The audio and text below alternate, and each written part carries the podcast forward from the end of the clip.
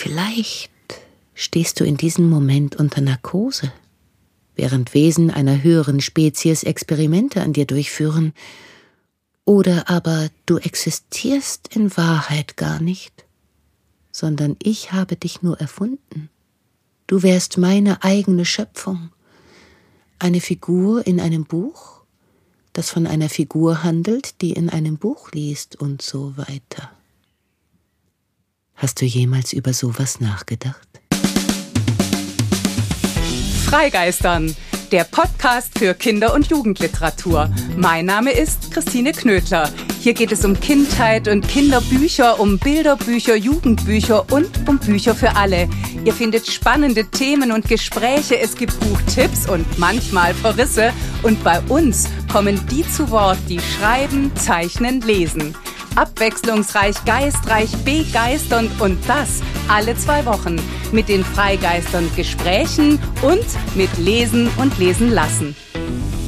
Hallo und herzlich willkommen zur 42. Folge von Freigeistern. Hallo und herzlich willkommen zum sechsten Mal Lesen und Lesen lassen mit Buchtipps von mir und der Rubrik Vorlesen, wieder mit der Schauspielerin der Münchner Kammerspiele Wiebke Puls.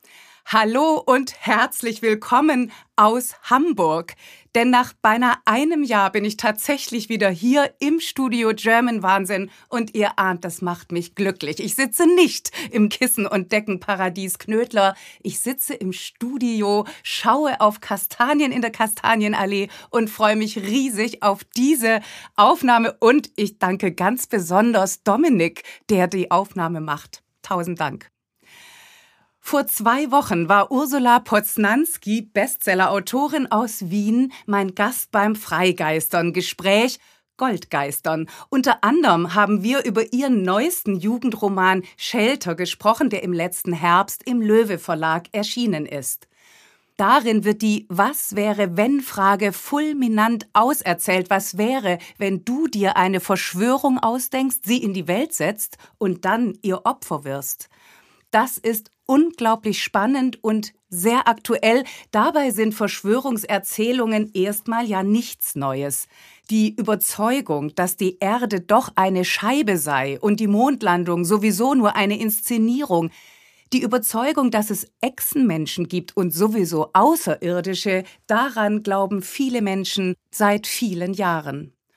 Und doch ist dieses Thema Verschwörungstheorien durch Corona und natürlich auch durch den Krieg in der Ukraine noch virulenter geworden. Plötzlich demonstrieren Impfgegnerinnen und Corona-Leugnerinnen in ihrem Umfeld sind Rechtspopulist*innen und genauso Menschen wie du und ich aus der Mitte der Gesellschaft.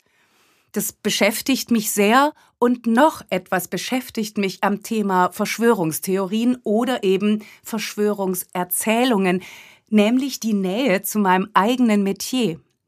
Verschwörungserzählungen sind Erzählungen, sie haben mit dem Erzählen von Geschichten zu tun und mit dem Glauben an das, was da erzählt wird. Und das, so viel vorweg, treibt Blüten.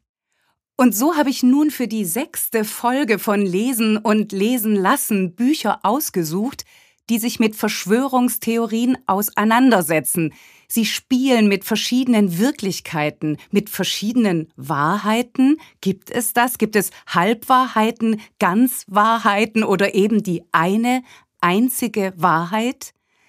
Darüber nachzudenken ist ungemein spannend. Das ist, was diese Bücher verbindet. Sie sind spannend und sie gehen uns alle etwas an.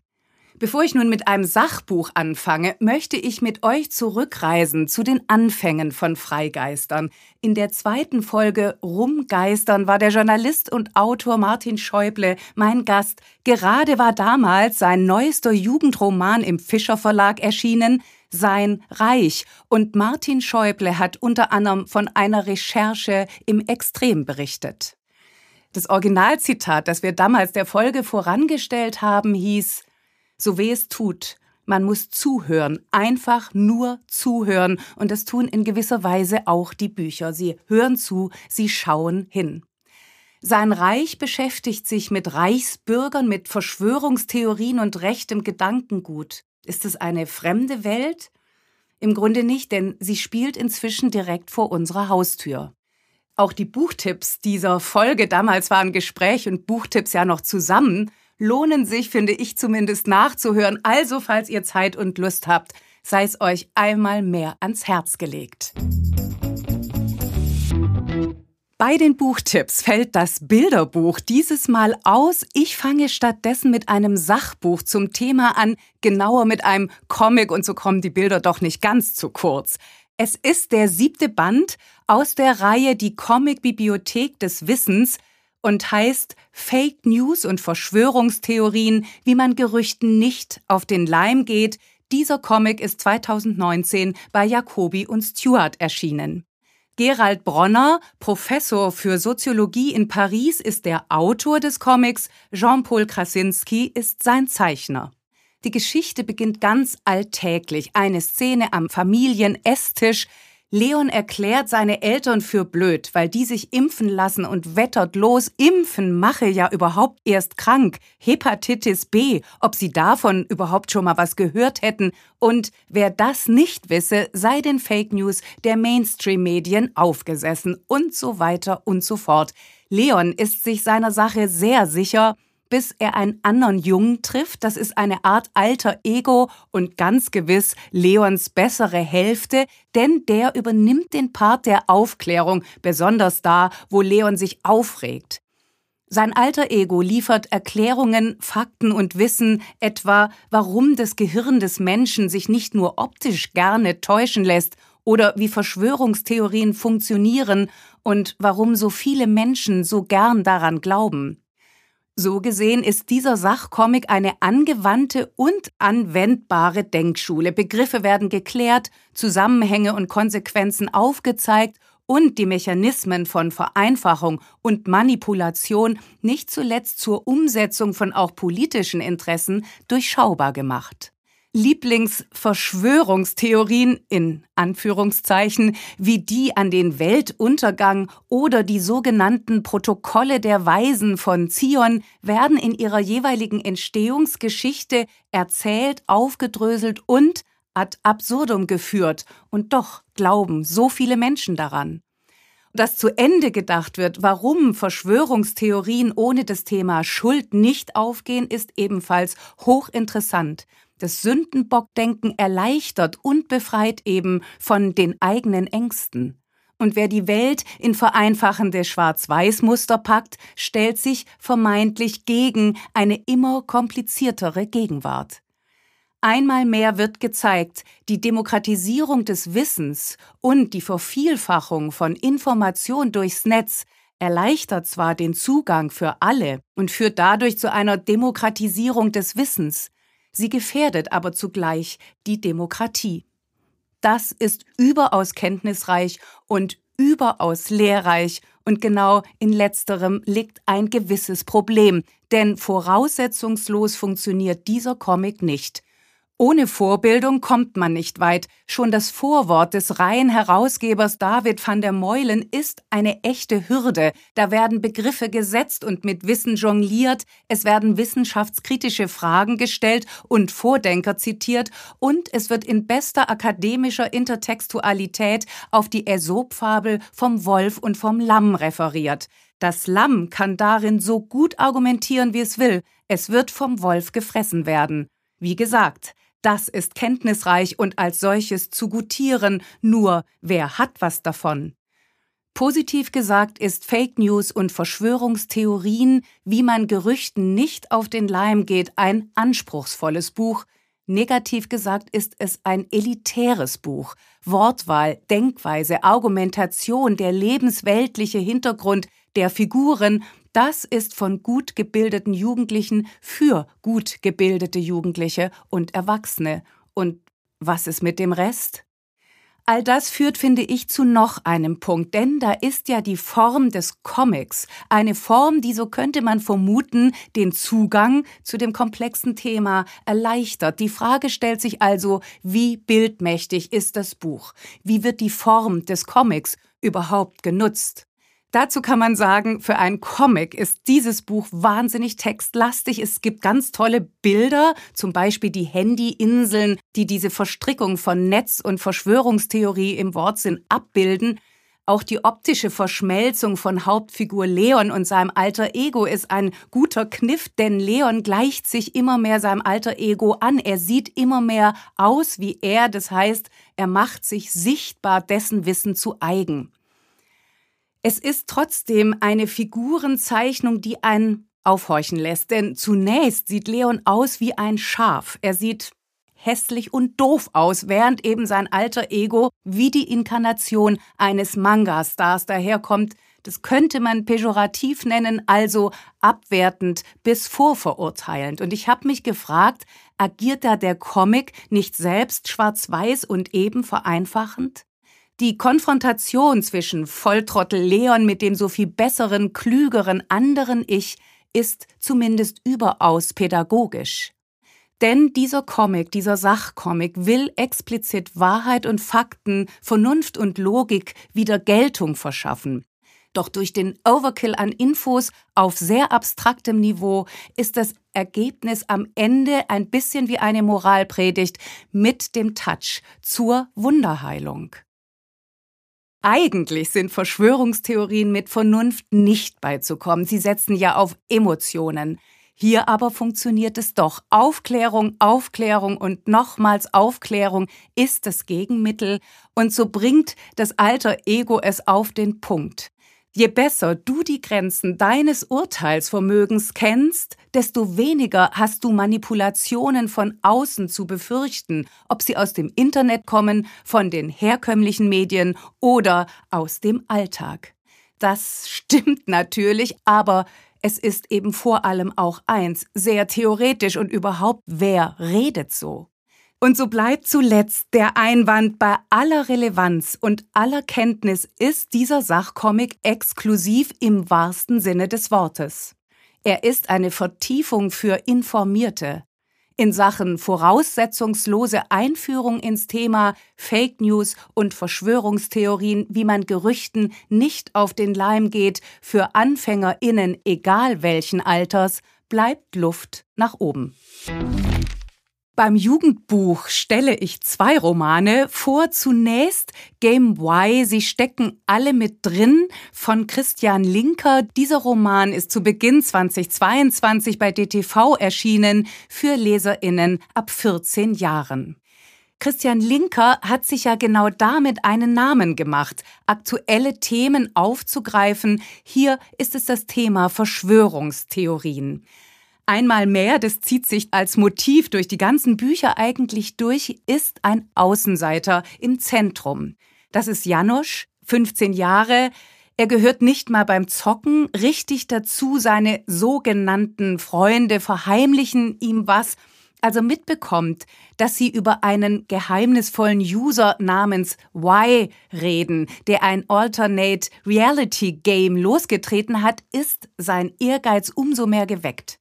Es geht darum, das Rätsel der verschwundenen Kinder zu lösen, was natürlich eine der Verschwörungstheorien ist. Wer das will, muss virtuelle Codes knacken und in der wirklichen Welt verschlüsselte Artefakte finden. Dieses Game läuft tatsächlich gerade in Janos Stadt. Für ihn ist es die perfekte Gelegenheit, den anderen zu zeigen, was er drauf hat. Wieder haben wir eben einen Jungen als Hauptfigur. Der will aber einfach nur und erstmal, das heißt es ganz oft, nur spielen. Er ist ein Gamer, er glaubt an das Spielen und er glaubt vor allen Dingen daran, dass er das alles auseinanderhalten kann. Die fiktionale, die erfundene Wirklichkeit, die erfundene Wirklichkeit des Spiels und die echte Wirklichkeit. Der Roman gibt zugleich den Verschwörungstheorien insofern großen Raum, als eine Art zweite Erzählstimme ins Spiel kommt, nämlich Why. Dieser Why, diese Seiten ermöglichen eine Innenschau das ist Teil des Spiels. Zugleich ist es aber auch gespickt mit Warnungen. Das fand ich ganz ausgezeichnet. Und dann gibt es noch eine dritte Figur, nämlich den Neonazi, den gewaltbereiten Verschwörungstheoretiker und neurechten Antisemiten namens Yves. Christian Linker hat also das ganze Spektrum ausgeschöpft, die ganzen verschiedenen Figuren und Möglichkeiten auch, wie man mit Verschwörungstheorien umgehen kann. Glaubt man das? Sieht man die Grenze? Lässt man sich instrumentalisieren? Glaubt man und folgt man dann den Rechtsextremisten? Das geht so weit, dass Janusz Kumpel irgendwann aus dem Spiel aussteigen, weil sie sagen, diese Nazi-Scheiße, damit wollen wir nichts zu tun haben. Und doch gibt's am Ende sowas wie ein Happy End, das ich natürlich nicht verraten will. Das alles ist sehr spannend und es ist sehr überraschend.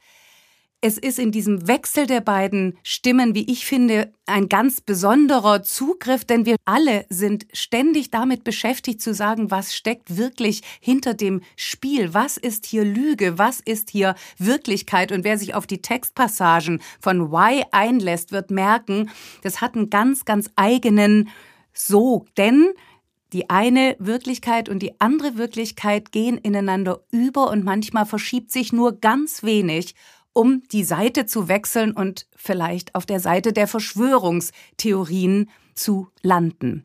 Das Spiel beginnt damit, dass ein M.F. angeblich Kinder gefangen hält. MF ist der Bürgermeister der Stadt, darum nimmt Janusz Kontakt zu Chiara auf, die vor kurzem erst ein Praktikum im Büro dieses Bürgermeisters gemacht hat. Auch sie ist übrigens eine Außenseiterin und zwischen den beiden wird eine zarte Liebesgeschichte beginnen. An einer Stelle sagt Y, es ist eine Geschichte wie die von Hänsel und Gretel. Wer immer die Krumen findet und der Spur folgt, muss selbst zum notwendigen Entschluss kommen, ein einsamer Wolf, der nichts zu verlieren hat, wie David S. im Münchner Einkaufszentrum oder wie die Massenmörder von Christchurch, von Halle oder Hanau. Solch einen einsamen Wolf brauche ich, nur einen einzigen, einer wird ja wohl dabei sein. Ihr seht an dieser Stelle, wie kunstvoll Christian Linker arbeitet. Er verweist, er verweist auch auf Zusammenhänge, nämlich auf die Zusammenhänge der Geschichten. Märchen und Wirklichkeit liegen sehr nah beieinander. Eingriff und Übergriff in die Wirklichkeit genauso. Wenn Verschwörungstheorien zu Terrorismus und Rechtsradikalismus führen, ist das nicht nur tödlich für die Betroffenen, es ist toxisch für die Gesellschaft. Das Ziel ist, die gefangenen Kinder zu retten, denn womöglich ist an dem allen ja doch was dran. Diese Perspektive wählt der Autor, das sagt er auch in seinem Nachwort, er will davon berichten, wie man in solch eine Szene reinrutschen kann. Das ist ihm, wie ich finde, ganz hervorragend gelungen. Und so schließe ich mit einem Anfangszitat von Y. Wenn du weiterliest, könnte es durchaus sein, dass du mich für verrückt halten wirst. Das stört mich nicht, du wärst nicht der Erste. Du könntest aber auch zu dem Schluss kommen, dass gar nicht ich verrückt bin, sondern die Welt um uns herum. Wenn du weiterliest, wirst du vielleicht verstehen, warum ich so vorgehen musste, warum es keinen Sinn hatte, zur Polizei zu gehen. Das schürt die Spannung, das lässt unmittelbar nachvollziehen, wie so ein Wechsel der Seiten funktioniert. Darum kann ich nur sagen, unbedingt weiterlesen. Und damit komme ich zum zweiten Jugendroman. Das ist, wie mehrfach angekündigt, Shelter von Ursula Poznanski. Im letzten Herbst im Löwe Verlag erschienen für Leserinnen ab 14 Jahren. Vielleicht erinnert ihr euch noch an unser Gespräch Goldgeistern. Darin hat Ursula Poznanski ja erzählt, wie sie zu ihrem Stoff gekommen ist.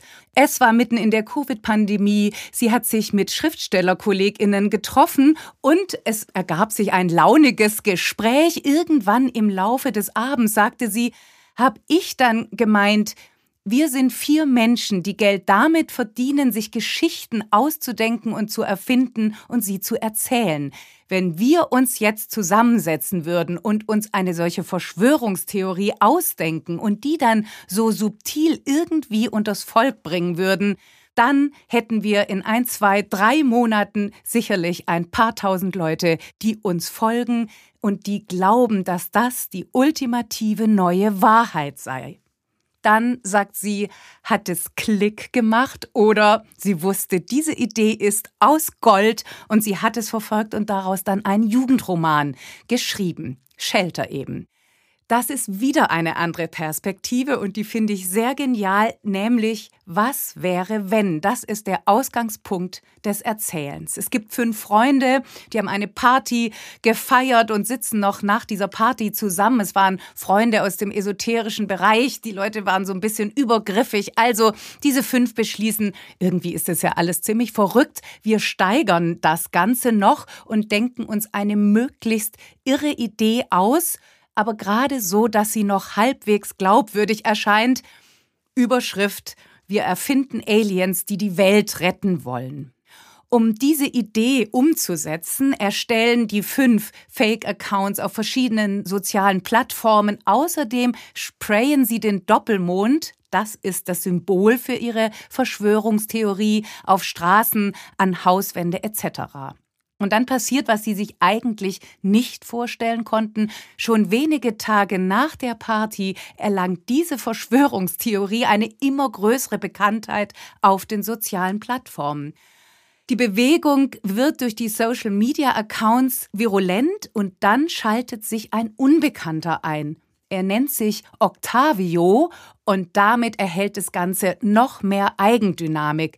Denn dieser Octavio behauptet, dass Aliens sich als sogenannte Captors in Menschen einnisten und sie benutzen, um die Weltherrschaft zu übernehmen und um dann natürlich, das darf nicht fehlen, die Welt zu retten.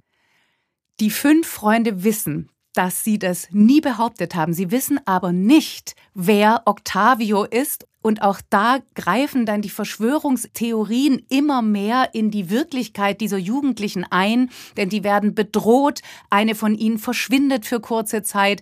Also das Ganze nimmt überhand und Benny, der Ich-Erzähler, angehender Schauspieler, möchte aussteigen. Das ist gar nicht so leicht. Im Grunde funktioniert es gar nicht, denn sie verteilen zwar immer wieder auch die Nachricht, dass sie sich das Ganze ausgedacht hätten, dass es nicht stimmt. Aber nun gibt es schon genügend, die den Verschwörungstheorien glauben und folgen wollen und plötzlich sehen sich die fünf InitiatorInnen damit konfrontiert, dass sie die Bösen sind, weil sie eine Verschwörungstheorie in Klammern selbst gemacht wieder aus der Wirklichkeit herausbringen wollen, aber das wollen die vermeintlich Erleuchteten nicht. Das ist ungeheuer spannend. Man wird von einer Wirklichkeit in die nächste geschubst. Beim Lesen denkt man, das kann alles gar nicht sein. Aber weil Ursula Poznanski so erzählt, wie sie erzählt, ist man natürlich mittendrin und verliert selber so ein bisschen den Boden der Wirklichkeit unter den Füßen, was natürlich genau das abbildet, was Verschwörungstheorien ausmachen. Ursula Poznanski hat ja einige dystopische Romane geschrieben, zum Beispiel ihre Eleria-Trilogie, übrigens eine meiner Lieblingstrilogien. Dieser Roman aber, Shelter, spielt in unserer Gegenwart, die geprägt ist von den Technologien so wie sie sind und so wie sie genutzt werden können. Außerdem haben, wie immer bei Ursula Poznanski, die Figuren ganz viel Eigenleben. Benny zum Beispiel hat ein Trauma, mit dem er sich rumschlägt. Seine Freundin ist bei einem Autounfall ums Leben gekommen. Jetzt verdient er sein Geld im Café und ist Barista-Künstler. Er macht die schönsten Motive im Milchschaum. Und ich finde, das ist eine sehr tolle Metapher für dieses ganze Thema, denn Träume sind Schäume. In dem Fall sind es Milchschäume und das Ganze ist eben nicht real. Was für eine Grundlage zum Weiternachdenken über Verschwörungstheorien. Wie das Ganze ausgeht, werde ich natürlich auf gar keinen Fall verraten. Nur so viel noch. Es geht um Freundschaft, es geht um Liebe, es geht auch um sowas wie Verrat und Verantwortung, um Ehrgeiz und Feigheit, um Verlust, um Träume und Trauma und die Zuspitzung auch spannungsmäßig ist, unbedingt rausfinden zu wollen, wer ist Octavio dass das am Ende wo vollkommen anderes hinführt, als man es je hätte denken können, ist fast etwas wie ein Krimi-Element. Dieses Element führt uns zurück in die Wirklichkeit oder vorsichtiger gesagt in das, was wir für Realität halten. Übrigens, das finde ich auch sehr spannend, Sowohl bei Christian Linker als auch bei Ursula Poznanski, sowohl bei Game Y als auch bei Shelter spielt besonders Richtung Ende der persönliche Kummer eine große Rolle. Die Handlungen sind auch persönlich motiviert. Und trotzdem ist immer auch die politische Dimension von Verschwörungstheorien und ihren Auswirkungen mitgedacht. Das letzte Buch für heute, das ich euch vorstellen möchte, von dem ich genauer gesagt einfach nur schwärmen werde, gehört in die Rubrik Das besondere Buch oder allerbestes Mitmachbuch. Ganz sicher ist es ein echtes Fundstück. Es heißt Bauhaus aktiv, 42 gestalterische Experimente und Übungen und ist gerade im Seemann Verlag erschienen. Ich finde, für alle, die ihre Kreativität entdecken und ausleben wollen. Johannes Itten, Wasili Kandinsky, Paul Klee, Walter Gropius und all die anderen Bauhauslehrenden haben ja die Architektur, die Kunst und deren Didaktik, also deren Vermittlung revolutioniert. Eine ihrer Überzeugungen, die sie am Bauhaus weitergegeben und gelehrt haben, war, Kunst können alle. Oder wie Laszlo Moholy-Nagy das formuliert hat, ein jeder Mensch ist begabt. Und so steht in großen Lettern schon auf dem Vorsatzpapier ein Übungsbuch für Aktive. Und genau das ist es. Und was für eins. Hier hat alles Qualität. Das Papier, das großzügige Format in DIN A4, die Schrift und Schriftgröße und das Spiel mit diesen Elementen, die Illustrationen, die Gestaltung der Seiten und der Ablauf der Seiten, das ist ein Buch Gesamtkunstwerk. Das Ganze ist in fünf Teile geteilt, die heißen erstens Raum und Bewegung und Wahrnehmung, zweitens Farbe und Licht und Wirkung, drittens Form und Konstruktion und Bau, viertens Sehen und Abbilden und Transformieren und schließlich fünftens Material und Objekt und Eigenschaft. Und dann geht's los. Wir erfahren, was Klanglandschaften sind und wie grafische Notation funktioniert. Wir begeben uns auf Expeditionen, zum Beispiel durch die Stadt. Wir malen detailverliebt mit Licht, lernen das ABC der Farben kennen, machen Muster, frönen Farbe und Raum, zählen Übrigens als Gegenteil von Erbsenzählern dann eben doch Erbsen, hantieren mit Zahnstochern, bauen Türme, inszenieren lebendige Standbilder, ertasten Oberflächen, verfassen laut Gedichte und Haikus, sammeln Zitronenassoziationen. Vorsicht, sauer. Wir stürzen uns in Fotostudien, in Kontinuitäten und Kontraste, bis es heißt, Achtung, jetzt kommt ein Karton. Und übrigens war das alles gerade eben ein Potpourri aus den Überschriften innerhalb der fünf Teile. Am Ende dieses Buches, das eine Fundgrube ist, eine Schatzkiste, sind leere Seiten in allen Farben dafür da, zum Beispiel ein Mobile daraus zu basteln oder darauf zu zeichnen, zu schreiben, zu was auch immer, wonach euch der Sinn steht. Die revolutionären Übungen zum Umgang mit Materialien, die Einführung in gestalterische Grundprinzipien des Bauhauses, die Aktualisierung der Übungen, wenn zum Beispiel Klang- und Fotoexperimente mit dem Smartphone gemacht werden, überhaupt die ganzen Aufgaben und Experimente und die ganze innovative Vermittlung sind ein einziger, kluger, inspirierender, ästhetischer Hochgenuss. Weniger ist mehr, sagt Ludwig Mies van der Rohe. Hier gilt ausnahmsweise mehr ist mehr. Darum einfach losschauen, loslegen, loslesen, loslassen und losfliegen. So, jetzt habt ihr schon so viel von Game Y von Christian Linker gehört, dass ich dachte, das Beste ist, wenn es davon eine Kostprobe gibt.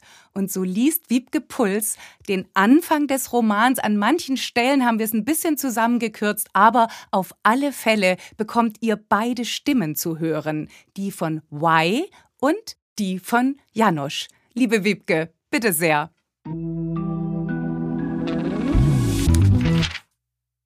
Die ganze Welt ist ein einziger beschissener Mindfuck. Ich weiß, wovon ich spreche. Jetzt gerade in diesem Augenblick zum Beispiel verarbeitet dein Gehirn optische Reize. Dein Auge kann pro Sekunde die Buchstaben von rund drei bis vier Wörtern erfassen. Dein Gehirn setzt sie zu einem Text zusammen, der eventuell Sinn ergibt. Es kann ein Songtext sein oder ein Schulaufsatz oder vielleicht mein geheimes Tagebuch. Vielleicht. Könnte aber auch sein, dass deine Wahrnehmung dir nur etwas vormacht. Vielleicht stehst du in diesem Moment unter Narkose, während Wesen einer höheren Spezies Experimente an dir durchführen, oder aber du existierst in Wahrheit gar nicht, sondern ich habe dich nur erfunden. Du wärst meine eigene Schöpfung eine Figur in einem Buch, das von einer Figur handelt, die in einem Buch liest und so weiter. Hast du jemals über sowas nachgedacht? Wenn nicht, dann fang lieber erst gar nicht damit an. Es macht dich früher oder später verrückt. Echt. Seit Mert mit dem Rauchen angefangen hat, haben wir sozusagen ein Ticket für das Loch, den Nichtort der Älteren. Darum halte ich da jetzt manchmal morgens auf dem Schulweg an. Das Loch liegt am Ende der Unterführung, durch die man eine zweispurige Straße unterqueren könnte, das tut aber eigentlich niemand mehr, seit sie oben Zebrastreifen auf die Straße gemalt haben, außer denen, die ein bisschen im Loch abhängen wollen.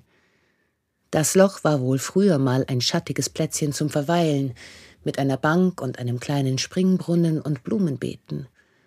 Aber der Brunnen ist natürlich trocken, und die Beete sind von Büschen überwuchert, und überall liegen Kippen und Glasscherben und zerknickte Bierdosen.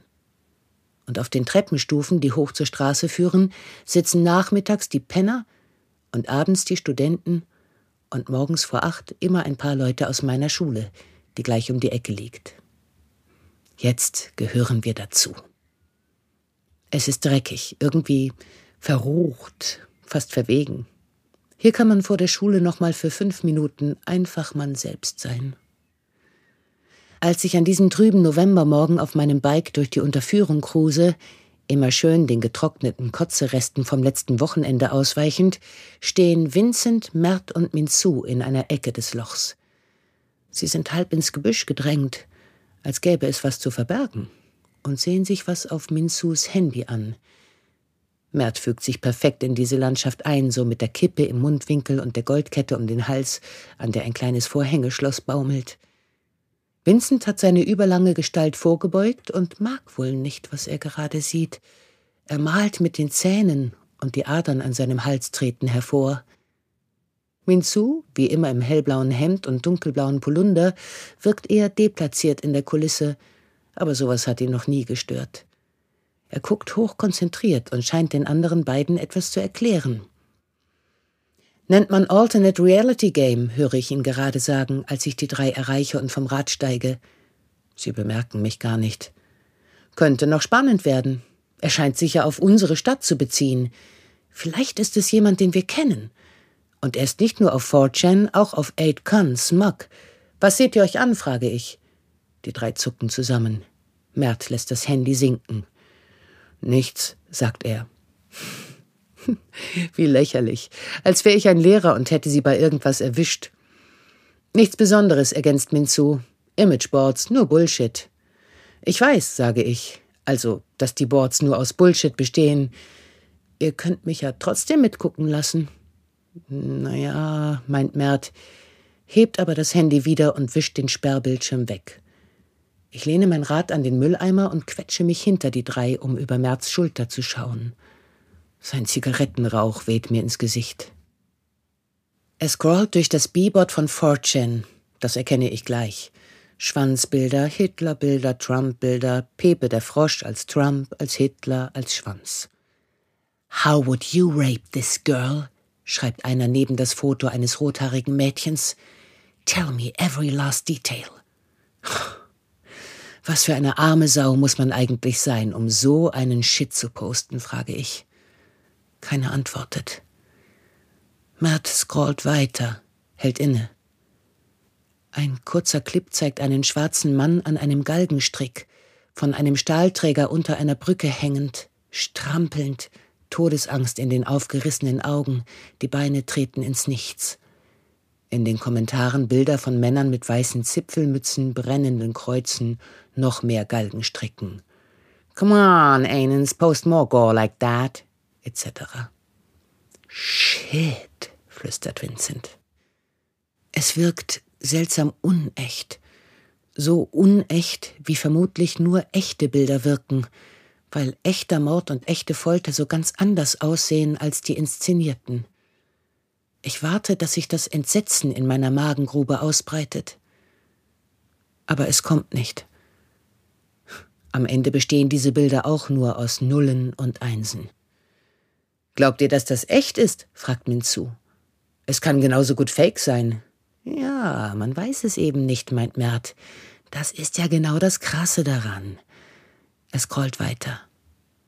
Habt ihr für Englisch schon den Text geschrieben, frage ich. Your opinion about racism? Keiner antwortet. Sie glotzen auf das Handy. War vielleicht auch unpassend von mir. Ich kann mit diesem ganzen Rassistenscheiß nichts anfangen. All der Hass und die ganze Hetze. Ich kapiere nicht, wie man sich selbst für besser als andere halten kann aufgrund der Hautfarbe oder so. Das spricht eigentlich für mich. Gegen mich spricht, dass ich mit all dem engagierten Black Lives Matter Gerede auch nicht viel anfangen kann. Ich will eigentlich bloß, dass jeder jeden in Ruhe lässt. Vor allem mich. Merz scrollt schneller. Die suchen was, wird mir unvermittelt klar. Wie zur Bestätigung sagt Minzu, ich glaube, da kommt nichts mehr von Y. Was ist Y? frage ich. Hä? Minzu dreht sich zu mir um und sieht mich an, als hätte er meine Anwesenheit zwischenzeitlich komplett vergessen. Dann zuckt er mit den Schultern. Nur Bordbullshit, meint er, nicht der Rede wert. Okay, sage ich, löse mich von ihnen und nehme wieder mein Bike. Wir sehen uns. Ich schultere meine Tasche, schlurfe zum Raum meines Deutschkurses und lasse mich auf meinem Platz ganz am Rand plumpsen. Unter dem Tisch öffne ich auf dem Handy das B-Board von 4chan. Wahrscheinlich ist es wirklich nur Bullshit. Trotzdem reizt es mich herauszufinden, wonach die drei gesucht haben. Why? Die Boards sind kurzlebige Blitzlichter, ständig aktualisiert, ständig neuer Stuff. Vielleicht entdecke ich was, das vor zehn Minuten noch nicht da gewesen ist. Und fast hätte ich es übersehen. YO11. Wer wird das Gleichgewicht zurückbringen? Für JC. Nur das. Kein Bild, kein GIF, kein Clip, nichts. Y gleich Y? Könnte sein. Das war's für heute. Das war die sechste Ausgabe von Lesen und Lesen lassen. Ich hoffe, es ist viel Stoff zum Weiterlesen für euch dabei und zum Weiterdenken. Mehr Infos zu den Büchern, von denen heute die Rede war, mehr Infos über uns und alle bisherigen Folgen findet ihr auf unserer Website freigeistern.com oder ihr folgt uns bei Instagram. Ich freue mich jedenfalls, wenn wir uns in zwei Wochen wieder hören zum nächsten Freigeistern-Gespräch. Und das ist dann schon wieder ein Jubiläum. Dann nämlich gibt es Freigeistern zwei Jahre. Passend dazu und zu meiner ganz großen Freude wird Eduardo Garcia von German Wahnsinn mein Gast sein. Und Arne Gedig, Sänger und Gitarrist der Band Radau und ebenfalls bei German Wahnsinn. Das Thema Musik für Kinder, da wird bestimmt ein Geburtstagstusch für Freigeistern bei rausspringen. Ich wünsche euch bis dahin viel frischen Wind um die Nase, lasst euch den Kopf durchpusten und immer wachsam bleiben. Tschüss!